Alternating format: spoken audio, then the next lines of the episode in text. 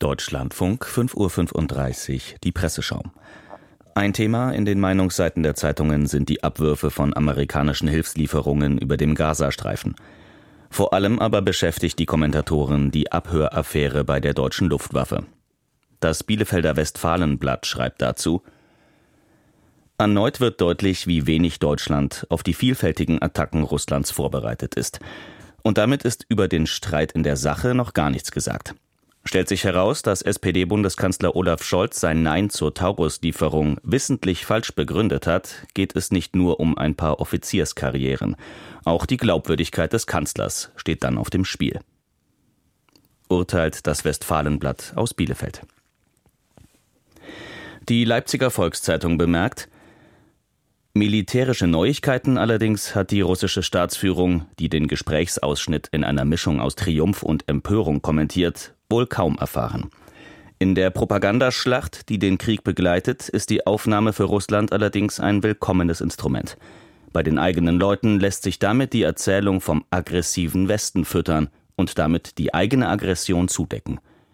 Wenn gleichzeitig in Deutschland nun Verunsicherung geschürt und Glaubwürdigkeit handelnder Akteure untergraben werden kann, dem Kreml gefällt's. Findet die Leipziger Volkszeitung. Für den Kölner Stadtanzeiger ist der Zeitpunkt der Veröffentlichung bemerkenswert. Der Vorfall ist blamabel, vor allem für die Bundeswehr, aber auch für die Bundesregierung. Zugleich ist er ein Lehrstück für die Funktionsweise russischer Propaganda. Offenkundig hielt die russische Staatsführung es für dringend nötig, den Lauschangriff jetzt kundzutun. Zwei Wochen vor der Proforma Präsidentschaftswahl läuft nicht alles nach Wunsch. Da ist aus Kreml-Sicht Ablenkung nötig und Olaf Scholz muss mal wieder einiges erklären. Stellt der Kölner Stadtanzeiger fest. Die neue Osnabrücker Zeitung gibt zu bedenken, auf Deutschland als größtem europäischen Unterstützer der Ukraine sind jetzt alle Augen gerichtet. Die Abhöraktion des Kremls sendet das Signal nach Berlin, seht her, wenn ihr jetzt doch Taurus nach Kiew liefert, behalten wir uns eine Reaktion vor. Dass sich Scholz auch jetzt nicht treiben lässt, ist angesichts dessen besonnen und richtig.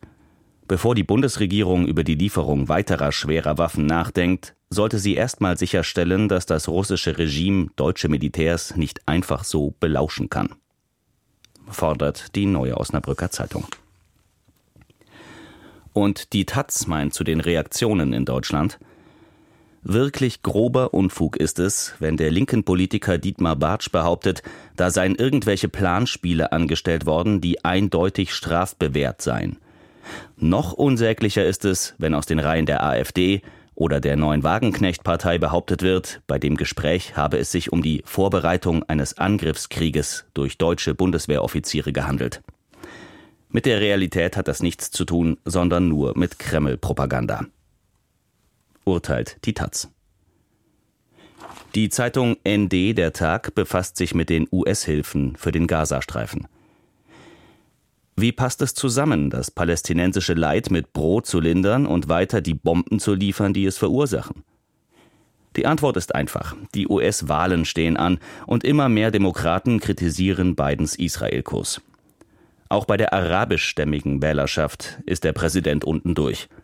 Von Israels Seite zu weichen, würde für einen US-Präsidenten aber politischen Selbstmord bedeuten.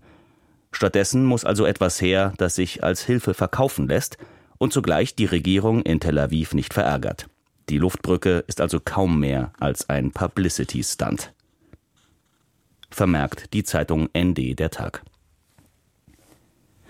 Und für die Frankfurter Allgemeine Zeitung steht fest, Politisch ist die amerikanische Luftbrücke eine Ohrfeige für die israelische Führung, vor allem für Ministerpräsident Netanyahu.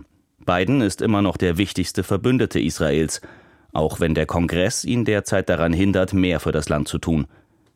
Dass der Präsident sich nun zu Hilfsflügen entschlossen hat, zeigt, dass er nach den Todesfällen bei einer Hilfslieferung am Donnerstag nur noch wenig Vertrauen hat, dass Israel seiner Verantwortung nachkommt. Soweit die Meinung der Frankfurter Allgemeinen Zeitung. Und damit endet diese Ausgabe der Presseschau. Die Redaktion hatte Detlef Karg, Sprecher war Robert Oschatz.